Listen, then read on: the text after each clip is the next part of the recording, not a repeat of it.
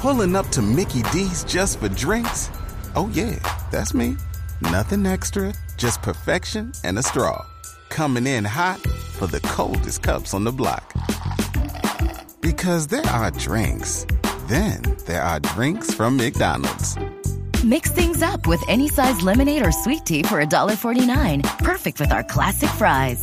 Price and participation may vary, cannot be combined with any other offer. Ba da ba ba ba. Estaremos atentos al desarrollo de esta noticia y mucha atención porque las autoridades de Bogotá acaban de capturar a los presuntos responsables del asesinato del activista LGBTI Guillermo Garzón. Angie Camacho. Buenos días. Según la Fiscalía, las capturas se habrían producido en el día de ayer en la localidad de Fontibón, en el occidente de Bogotá.